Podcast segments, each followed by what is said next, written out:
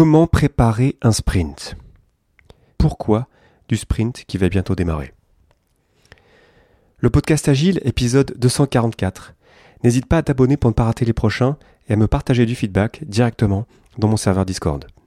On se retrouve bientôt sur Twitch, normalement le mercredi et le jeudi à 17h35. Je suis toujours dans cette expérimentation d'enregistrer un épisode sans édition, donc je peux faire des erreurs, mais je travaille ça et j'aime bien. Donc n'hésite pas à me dire ce que tu en penses. Et dans cet épisode, et dans les deux épisodes, épisodes prochains, j'ai envie de parler du propriétaire de produit. Comme tu le sais, je suis Scrum Master et coach agile, et je parle pas très souvent du propriétaire de produit, et ça m'embête un peu parce que c'est évidemment un rôle, des responsabilités qui sont très importantes. Je suis moi-même quelque part le PO de mon podcast ou de, des activités parfois que je fais en conférence ou par exemple aussi sur Twitch. Et je connais bien ce rôle-là, et puis j'ai coaché, je mentor euh, pas mal de, de euh, depuis un certain temps. Et évidemment que je travaille avec des PO depuis longtemps, donc euh, je connais quand même très bien ce rôle, et j'ai envie vraiment de, voilà, me concentrer sur ce rôle avant, donc ça va être l'épisode que tu écoutes en ce moment, pendant, ça va être l'épisode de la semaine prochaine, et ensuite après le sprint, ça va être l'épisode, donc dans deux épisodes. Donc comment préparer un sprint? Du point de vue du propriétaire de produit.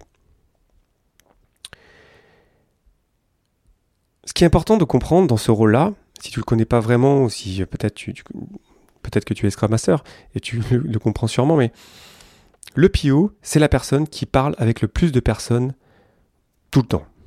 Donc elle est en contact avec le plus de personnes différentes, que ce soit des parties prenantes, que ce soit des développeurs, que ce soit le Scrum Master. Il y a vraiment plein de discussions qui se passent pendant un sprint et c'est souvent un rôle euh, très prenant parce que rassembler toute cette information-là pour pouvoir ensuite déterminer quelle est la bonne chose à faire pour avancer vers l'objectif du produit, bah, tu comprends bien que ça prend beaucoup d'énergie et beaucoup de temps pour rassembler toute cette information-là. C'est donc son rôle au propriétaire de produit, de rassembler tout ça pour qu'on arrive à la planification du sprint avec un pourquoi clair.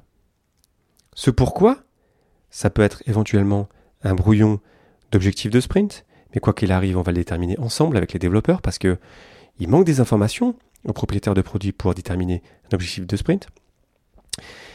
Et ça, ça va bien marcher si le PO se concentre à préparer un sprint, pas en le pré-remplissant, ce que je vois malheureusement un petit peu trop souvent, mais en se concentrant sur le pourquoi des choses. C'est-à-dire que le PO, pendant la planification du sprint, doit être au clair sur absolument tous les éléments en haut du backlog et, sur le pourquoi de ces éléments-là. Et, quand on y pense, ça paraît simple, mais lorsqu'on a plein d'éléments, lorsqu'on a plein de demandes de parties prenantes, arriver à répondre à la question pourquoi on devrait le faire ou pourquoi on ne devrait pas le faire, bah, c'est déjà beaucoup d'informations.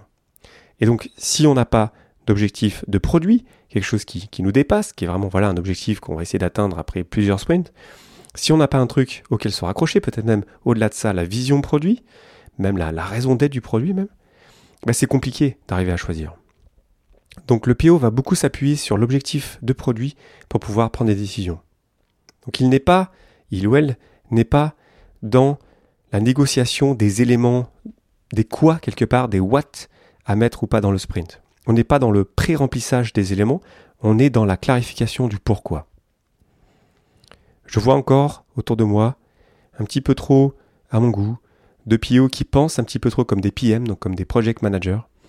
Et je trouve que cette transition entre penser euh, le pré-remplissage d'un sprint, c'est-à-dire en termes de quoi, quels éléments, et le penser à contrario lorsqu'on devient PO en termes de pourquoi, ça me semble un changement intéressant pour arriver à petit à petit changer d'état d'esprit et devenir plus PO que PM. J'aime bien utiliser l'analogie des grosses pierres. Peut-être que tu connais cette vidéo, elle est assez connue, où il y a un professeur qui montre comment prioriser sa vie. Prioriser sa vie, pardon.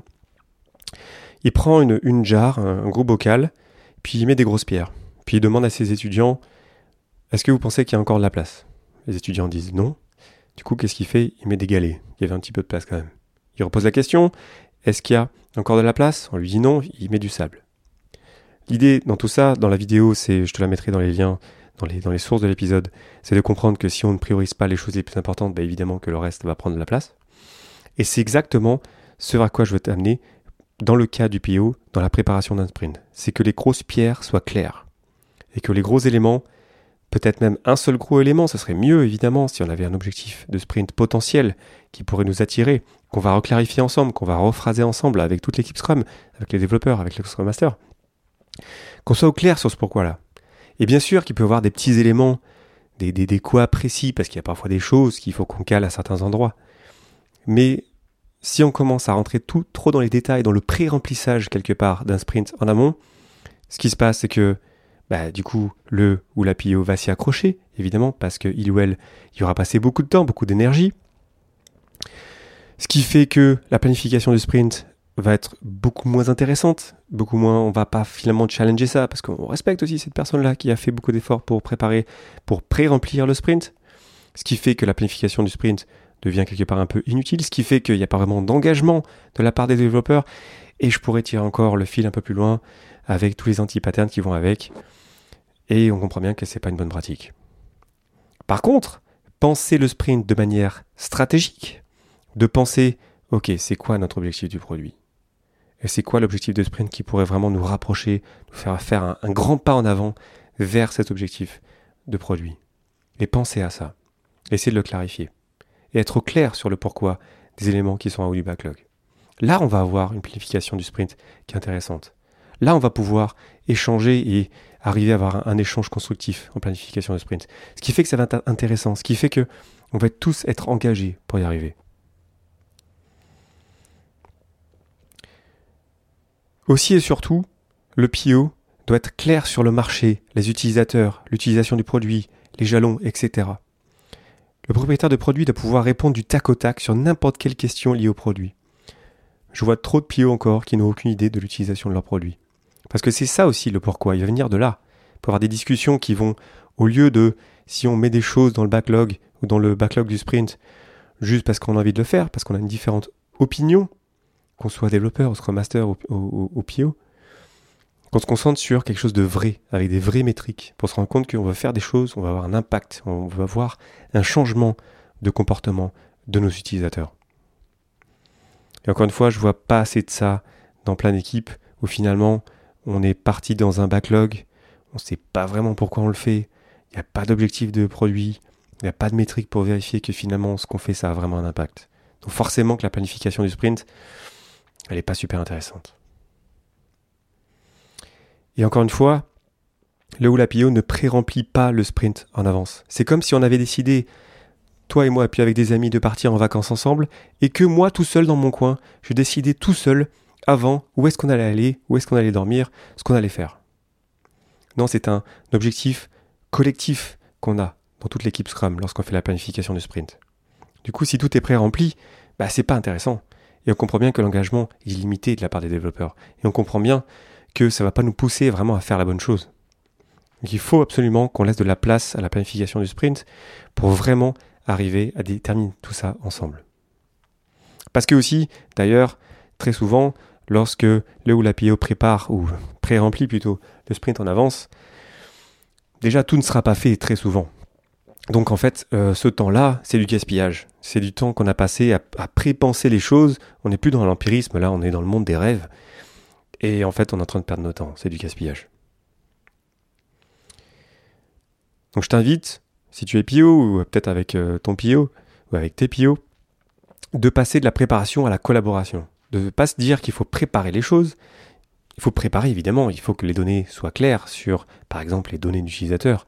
Par exemple, sur le pourquoi. Ça, ok, d'accord. Mais ensuite, c'est la magie, la planification du sprint. Et on peut aussi, d'ailleurs, démarrer un sprint juste avec une idée.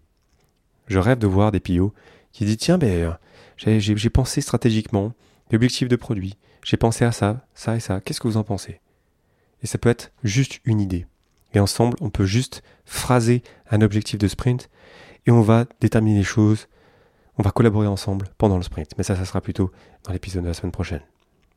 Parce qu'à la fin de la journée, la grande différence entre le PM et le project manager, donc là je ne veux pas dire product manager, hein, je veux dire project manager, la différence du PM, le PO n'est pas responsable du résultat. C'est très important. C'est l'équipe Scrum qui l'est. Et si le PO vole sa responsabilité à toute l'équipe Scrum, alors forcément que le développeur ou le Scrum Master, ils vont se, relaxer ou ils vont s'en foutre même. Parce que voilà, il y a quelqu'un qui est responsable, donc pourquoi est-ce que je m'embêterais? Donc c'est très important qu'on passe du PM, du project manager qui est responsable, au PO qui en fait est juste là, selon le guide Scrum, est juste là, entre guillemets, pour, maximiser la valeur du produit résultant du travail de l'équipe Scrum, de l'équipe Scrum. Parce que euh, à chaque fois ça me gêne que dans le guide Scrum, euh, c'est soit en anglais de la Scrum Team, donc je galère un peu. Mais voilà, le product owner est redevable de maximiser la valeur du produit résultant du travail de la Scrum Team. Il n'est pas responsable du résultat final. Nous le sommes tous ensemble. Et donc, si tout est pré-rempli en avance, si finalement euh, la planification du sprint, euh, c'est juste voilà, c'est ça la liste, voilà, vous faites ça, ok, on le prend.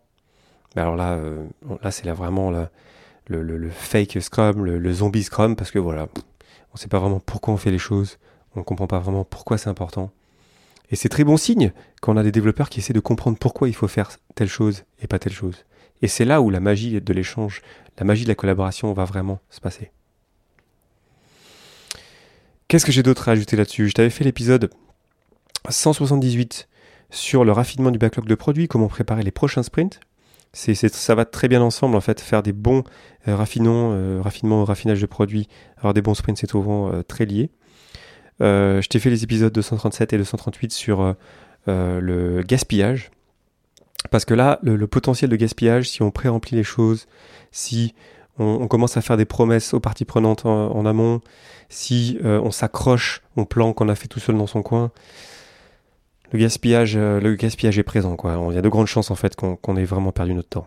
Donc euh, le PO, il n'est pas là pour faire du micromanagement anticipé, il est là pour maximiser la valeur créée par toute l'équipe Scrum. Et c'est tous ensemble qu'on est responsable. Et donc c'est tous ensemble lorsqu'on va se retrouver, lorsque le propriétaire de produit va arriver avec le pourquoi, un pourquoi clair, un objectif de produit clair, tous les éléments du backlog, le, pourquoi est clair. Ah oui, c'est important qu'on le fasse pour telle ou telle raison, parce qu'on pense que ça va être avoir tel ou tel impact sur le comportement des utilisateurs ou ça va permettre de débloquer telle ou telle situation, etc., etc. Là, ça va être brillant, la planification de sprint. Là, ça va être un, événement, et ça porte bien son nom, un événement vraiment vivant. On va, on va, on va vraiment ensemble mettre chacun et chacune nos spécialités, nos expertises pour arriver à sortir un objectif de sprint sur, lequel, sur lequel on se retrouve toutes et tous.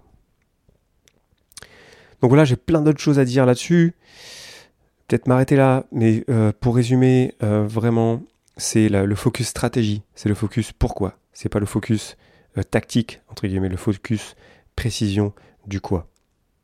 Et je pense que si on avait plus de PO qui feraient ça, je pense qu'on aurait en général de meilleures équipes Scrum. Et c'est souvent corrélé, d'ailleurs, évidemment, hein, d'avoir des, des vraiment qui ont vraiment l'état d'esprit de, de.